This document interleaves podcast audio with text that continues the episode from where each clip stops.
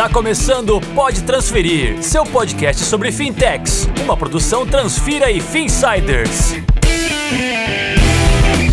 Olá, pessoal. Está no ar mais um episódio do Pode Transferir, o seu podcast para ficar por dentro do ecossistema de meios de pagamento. Eu sou Fernando Nunes, cofundador e diretor comercial da Transfira, e o tema de hoje é o Pix para empresas. Ao final, eu passo a bola para o Danilo, do FinSiders, que vai te atualizar sobre o que rolou de mais interessante em meios de pagamentos nesses últimos dias. Bora?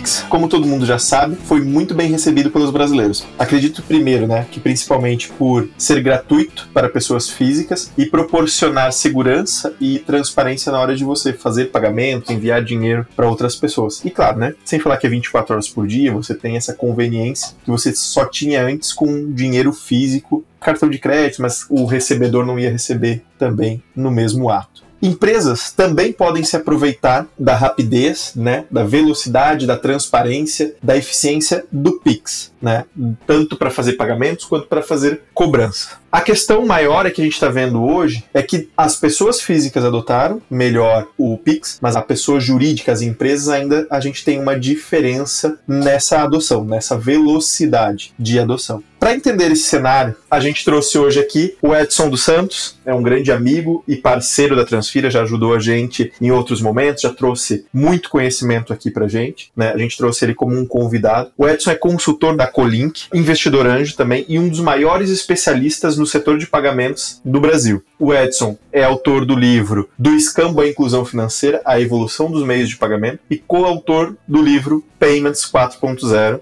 as forças que estão transformando o mercado brasileiro, publicado em novembro do ano passado. Edson, primeiro, muito obrigado por aceitar nosso convite. É uma honra contar com você, né, com esse todo esse teu conhecimento, tua bagagem aqui na presença com a gente, trocando essa ideia no Pode Transferir. Fique à vontade, seja bem-vindo.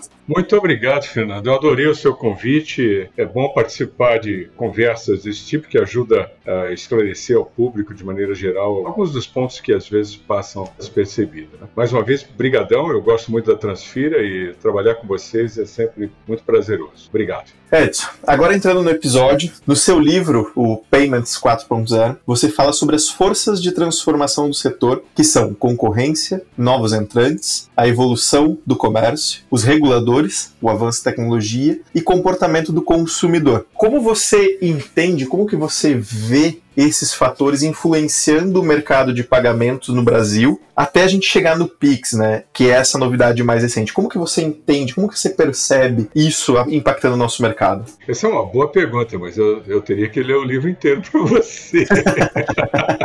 eu recomendo a leitura porque ela está bem simples, bem fácil. Mas veja, as seis forças, elas atuam de maneira independente. A gente identificou essas seis forças e tratou delas no livro. Se eu fosse procurar alguma coisa que tem em comum entre todas as forças, talvez eu tenha que olhar para o regulador, principalmente o Banco Central. Por quê?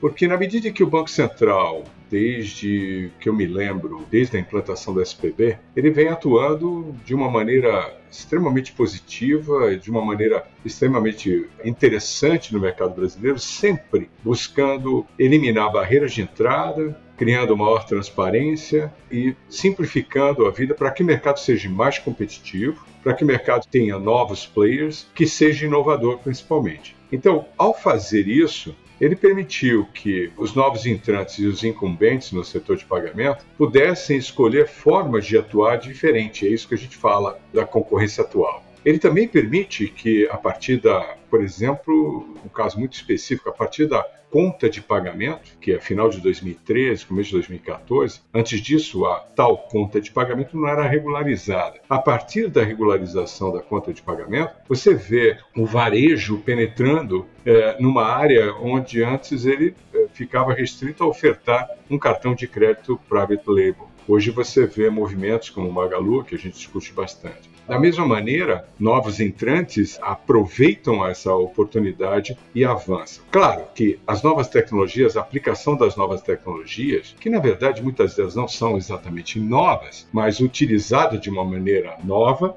em meios de pagamento. Por exemplo, QR Code é uma tecnologia de 90, 92, que nasceu numa subsidiária da Toyota. E a gente está aplicando isso em pagamentos nos últimos tempos, não só no Brasil, mas fora também. O Near Field Communication é uma tecnologia dos anos 80, na verdade, até um pouco antes, né, que nasce na França, mas ele só foi aplicado de fato a partir dos anos 2000. Então, é, não são tecnologias novas. A nova, de fato, foi trazida pelo próprio Banco Central, que é o PIX. Então, até chegarmos no PIX, o que nós temos em comum entre todos eles, em todos esses movimentos, é que, de um lado, você tem players, novos entrantes, varejo e outros avançando no setor de pagamento, empresas de tecnologia avançando no setor de pagamento no setor financeiro, e do outro lado, o consumidor que nasce mais jovem, nativo na era digital, ele escolhe a melhor maneira que ele quer e ele vai ser responsável não só pelo uso das tecnologias ou uso dos meios de pagamento, mas também como ofertas, tanto do lado quando estiver trabalhando ou, consumindo. Então, as novas gerações, nós estamos falando de gerações que vão ser responsáveis por 70% do consumo no Brasil e no mundo em 2030. Então, é disso que nós estamos falando. Então, o único ponto em comum, talvez, o que ajudou a chegar até o PIX é o próprio regulador na figura do Banco Central, embora o CAD também teve o seu papel importante para nas discussões de concorrência. Eu acho que esse é o único ponto em comum. Eu concordo bastante com você. Eu acho que esse movimento que a gente viveu, a gente vê isso aqui, né? Transfira quatro anos de história, fazendo pagamentos, atendendo um pouco mais de 300 clientes. Meu, a gente também participou da construção do Pix. A gente pôde participar dos grupos de discussões, a gente pôde colocar o nosso time lá para falar sobre segurança, para falar sobre tecnologia. Então, de fato, também concordo com você nessa visão de que o nosso Banco Central aqui, a proposta do Bacen, né, de incluir o mercado, de incluir as pessoas para participar, para discutir, foi fundamental. Acredito muito que existam novos entrantes, porque de um lado a gente tem novas tecnologias que ainda não foram utilizadas, mas que alguém teve uma ideia, conectou pontas, e principalmente as dores em meios de pagamentos, as dores financeiras, elas continuam existindo, né? Mesmo que existam novas tecnologias, as pessoas precisam continuar pagando, elas precisam continuar consumindo, as empresas precisam continuar recebendo. Então a gente continua ainda tendo muitos gaps. O regulador, ele vai enxergando oportunidades para que o mercado se desenvolva, vai também respondendo a novos entrantes, novas tecnologias, novas soluções disruptivas. Ele trouxe todo mundo para conversar, olhou para fora, o que eu acho que foi muito inteligente também, né, para aprender como era o pagamento instantâneo em outros locais que já tinham, né, implementado e trouxe todo mundo para conversar. Vamos criar o nosso pagamento instantâneo e aproveitar o que o brasileiro já tem, né? A solução financeira do Brasil é uma das mais robustas, né, uma das mais eficientes, mesmo com todos os problemas. Trouxe todo mundo para conversar e a gente tem aqui o Pix, que é uma grande evolução, é uma grande inovação e está permitindo novas soluções, certo? E, Edson, quando a gente fala do Pix, as pessoas adotaram muito rapidamente. Ele transformou a relação das pessoas com aquele dinheiro, com o TED, com o DOC, a, a, transferência entre contas e outros lugares. Mas quando a gente pega essa mesma transformação e vai olhar para as empresas, as empresas a gente não tem essa mesma adoção, essa mesma velocidade. Mesmo que o custo seja menor, mesmo que a vantagem de velocidade seja maior, a gente continua vendo que empresas estão recebendo por Pix, mas ainda não estão pagando tanto por Pix. Na sua visão, o que está impactando as empresas? Por que, que as empresas estão num passo diferente? Qual é a sua opinião sobre isso? O que, que você está enxergando que a gente também aqui não viu ou que a gente pode passar a aproveitar também com os nossos clientes aqui? Muito bom. Mas antes de responder a tua pergunta, dois passos para trás. O pagamento instantâneo, criado aí pelo Banco Central, ele tem como principal objetivo você eliminar o papel moeda das transações. Mais de 50% dos brasileiros que têm renda recebem em dinheiro, papel moeda, e gastam em dinheiro. E eles estão fora do sistema financeiro, eles não são conhecidos, eventualmente tem uma ou outra conta de pagamento, mas é para esse público que ao você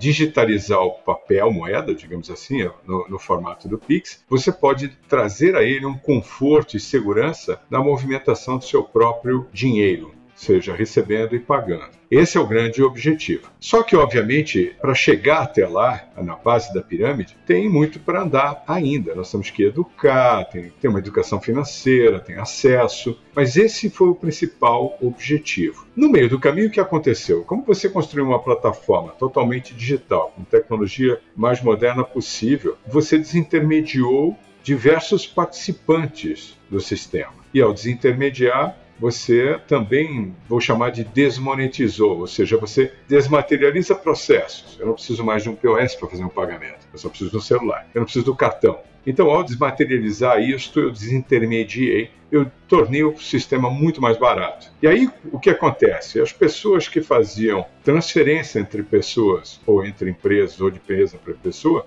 viram a oportunidade de reduzir sua despesa bancária. E aí você tem uma transformação enorme do TED DOC para o Pix. É claro que se você pegar o número de julho, você vai ver que 73% das transações foram feitas entre pessoas, mas que elas representaram, embora fossem 73% das transações, elas representam 34% do valor. Quando você olha para empresas B2B, o chamado B2B ou empresa contra empresa, ela tem 3% só de transação em julho, mas representou 27% do valor. Então as empresas estão adotando, não na velocidade que você imagina, mas elas estão adotando. O que chama atenção também é que as empresas estão utilizando o Pix para pagar pessoas. Veja que em julho, 11% das transações são empresas pagando pessoas. Pode ser que seja folha de pagamento, pode ser que seja, não sei o que é, mas isso representa 10% do valor. Então, se eu juntar o B2B com o P2P, já são 37% do valor total. É um número interessante. Ora, qual é a dificuldade de usar? Por que, que as empresas, eventualmente, é mais fácil para elas receberem PIX do que pagarem PIX? Eu não tenho uma pesquisa e, obviamente, não converso com muitos players no mercado, mas o, alguns dos nossos clientes na Colink têm reportado a seguinte dificuldade: eles querem usar o Pix porque é mais barato, mas a oferta de preço no Pix ainda não chegou para eles de forma barata. Alguns bancos ainda estão cobrando taxas que se assemelham ao que ele já pagava com TED e DOC. Isso é algo para a gente pensar. Eu não acredito que o valor da transação do Pix vai se manter no patamar que alguns bancos estão imaginando. É muito claro isso para mim. Eu acho que o custo de receber em Pix ou de pagar em Pix por uma pessoa jurídica deve cair a zero ou muito próximo de zero. Mas o que, que falta aqui? Falta sistemas, faltam processos. Então imagine o seguinte: imagina que a minha empresa, ou a nossa empresa, ou o nosso cliente, faz 200 pagamentos por dia. Como é que ele faz para fazer o Pix? Hoje ele pega esse arquivo de pagamentos e ele manda esse arquivo para o banco, tem lá um formato de mandar, manda para o banco e o banco processa aqueles pagamentos. Portanto, nós estamos falando de sistemas legados, nós estamos falando de um processo um pouco antigo, né, legado, e o Pix é diferente. Como é que eu automatizo isso? Eu acho que a partir do momento que começa agora em 30 de, de agosto, é, com a figura do iniciador de pagamento, é, empresas como a Transfira, por exemplo, poderá estar ofertando aos seus clientes uma forma de automatização em que ele já, na verdade, já se conecta com o seu próprio RP e quando ele puxa a lista de pagamentos, ele já está executando os pagamentos. Ele não precisa ir ao banco para fazer o pagamento. Isso elimina desmaterializa esse processo de envio de arquivos, que é um processo antigo, né? para não chamar de, de, outra coisa. Então, eu acho que o que está faltando é um pouco mais de tecnologia e a figura do iniciador de pagamento, a integração do iniciador com o ERP e com o banco, de tal maneira que esse processo se torne cada vez mais automático. Né? Hoje, quando você pensa em um montão de APIs que a gente já desenvolveu no mercado como um todo, quando alguém fala, não, não dá, você tem que me mandar um arquivo, é algo triste de ouvir, mas é uma realidade que nós temos ainda. À medida que os bancos começarem a abrir suas APIs de maneira tal que o cliente não precise enviar um arquivo, e sim opere a partir do seu sistema de gestão, por exemplo, um RP, seria muito mais simples. Eu acho que é isso que está faltando.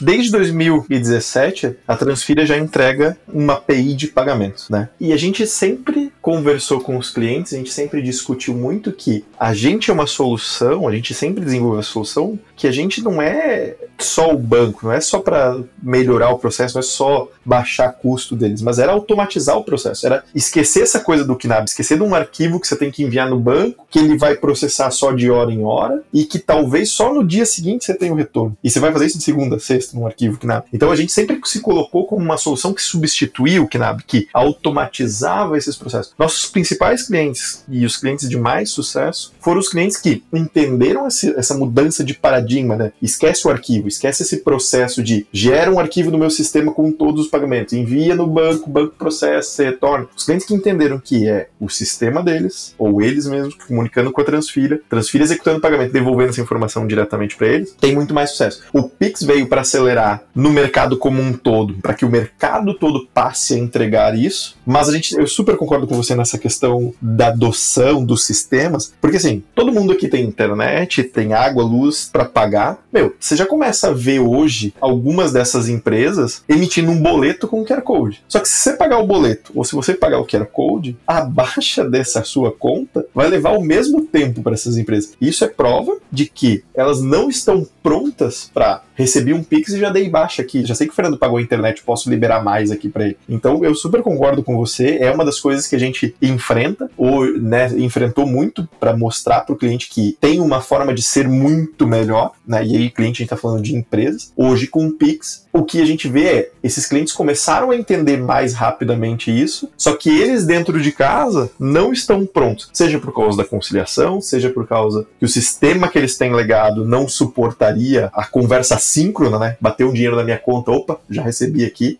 O sistema deles não está pronto para fazer isso. E tem muita gente que tem a mentalidade, a ideia de que por conta dos pagamentos serem 24 horas por dia, eu vou ter que ter pessoas 24 horas por dia para executar ações. E não, né? A gente está falando aqui de inteligência, a gente está falando aqui de processos automatizados, onde o ser humano está fazendo coisas mais inteligentes e a máquina está fazendo operacional, né? Fernando, você sabe que outro dia, quando nós ainda estávamos experimentando o Clubhouse, que eu acho que morreu pra gente aqui, houve uma discussão interessante e alguém na sala disse o seguinte: não, mas eu não consigo obter a confirmação de que o Pix foi feito. Eu me assustei com a afirmação, porque eu ouvi isso de alguém e vou repetir aqui. O sistema bancário, não nacional, mas o mundo inteiro, é do século XVI, aonde você faz uma transação, obtém uma confirmação e depois faz uma reconciliação. Veja, o Pix elimina muitos desses processos. Não faz muito sentido. Por que, que tinha que ser assim? Eu tinha que fazer a transação, confirmar e reconciliar. Porque nada era tão automático e tão rápido e tão veloz quanto o Pix. Então, nós temos que enxergar o Pix como um motor, uma nova estrada de pagamento, um, mas um, um grande motor onde as coisas são rápidas, é claro, instantâneas, mas elas não exigem confirmação e verificação. Se aquela chave não tem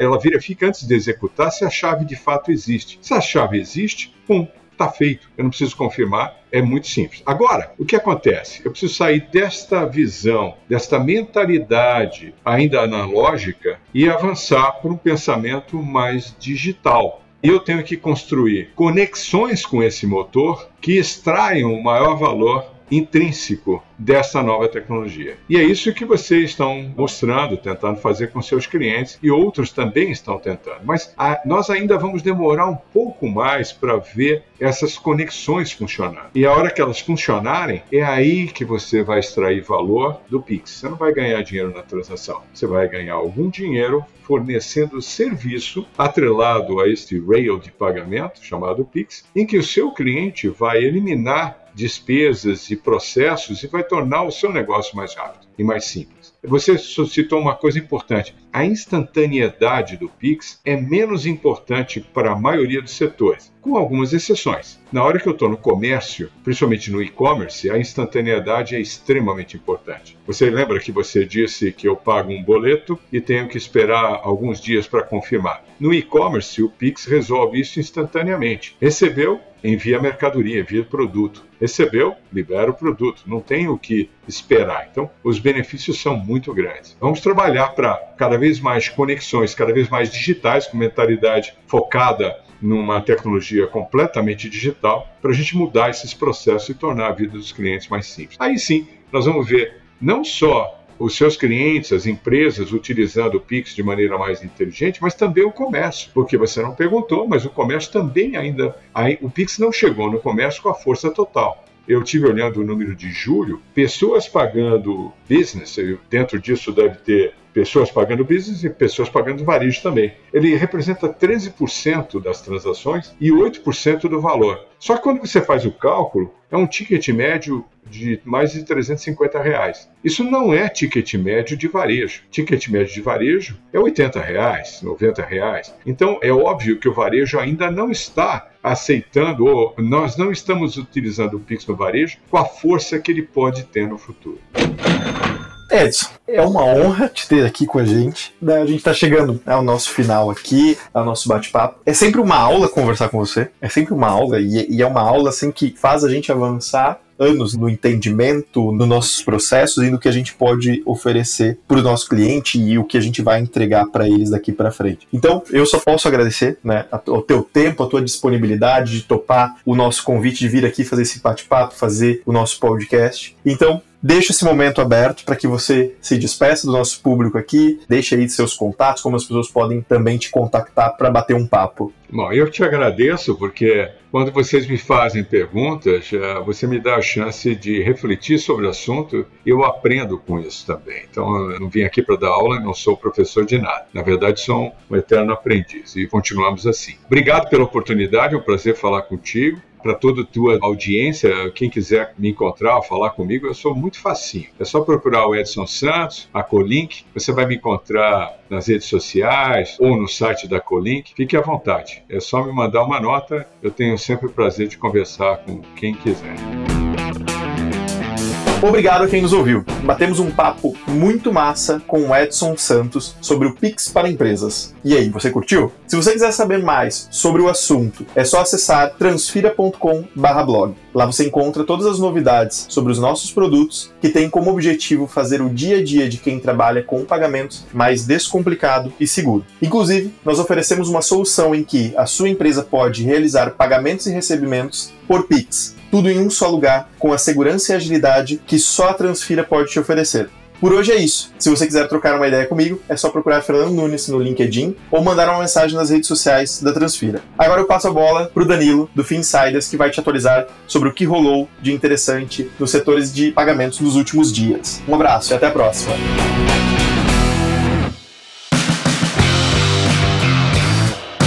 Olá pessoal, o ecossistema de fintechs continua bastante aquecido, bastante agitado, desde operações de M&A, aportes, é, o mercado está bastante movimentado. Recentemente, a Clavi, que se define como uma plataforma de open banking para todos, levantou um aporte, é, um seed money, né, de 6 milhões e meio de reais, liderado pela Iporanga Ventures, numa rodada acompanhada pela Parallax, é, que também é um fundo de venture capital, e esse investimento vai permitir que a empresa acelere a sua tecnologia, ah, uma tecnologia que em menos de um ano de operação já processou mais de 100 milhões de transações e possui mais de 20 conexões com instituições financeiras, incluindo aí os maiores bancos de varejo, bancos digitais, corretoras e também financeiras. Na base de clientes da Clavi, por exemplo, aparecem nomes como Bom para Crédito, Simplique, SuperSim, entre outros nomes bem conhecidos do mercado de fintechs. A previsão da empresa é chegar a 20 pessoas até o fim do ano com esse novo cheque que vai ajudar não só a ampliar a equipe, mas também desenvolver tecnologia, análise de dados e marketing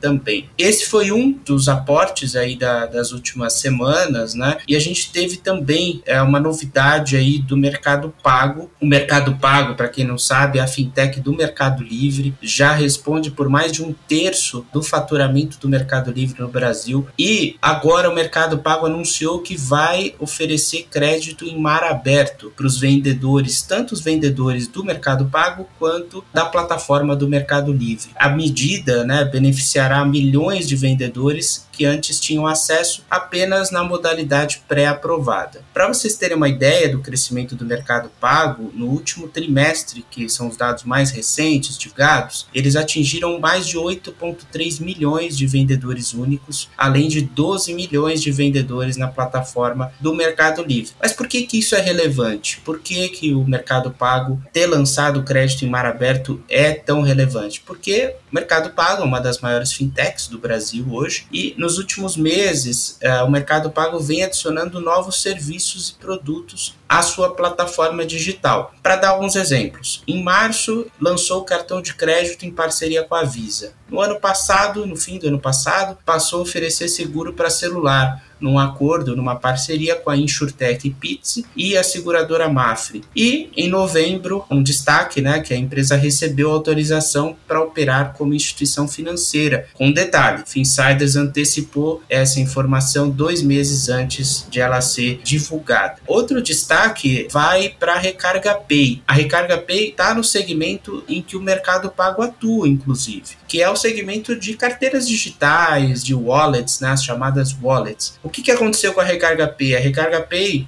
que vem trilhando um caminho de crescimento da base de usuários, crescimento de receita, eles acabaram de anunciar a emissão de uma debenture de 40 milhões. O que é uma debenture? A debenture é um título emitido por empresas para captar recursos e assim conseguir acelerar alguns dos seus projetos. A debenture foi estruturada pela securitizadora Vert Capital e pela gestora de recursos Milênio, que também investiu na emissão e tem uma remuneração de CDI mais mais 7,5% ao ano, bem atraente né, para o cenário de juros baixos que ainda a gente tem, e vencimento em 34 meses. Com essa debenture, a Recarga Pay vai acelerar a oferta de microcrédito, com empréstimos a partir de 10 reais, prazo de pagamento de até 90 dias e para os clientes de todo o Brasil. Vale lembrar que a Recarga Pay disputa esse mercado né, de pessoas que não têm acesso à conta bancária com nomes fortes, como o próprio Mercado Pago e o PicPay, que tem mais de 55 milhões de clientes cadastrados e recentemente comprou o Guia Bolso, como a gente mencionou na última edição do podcast.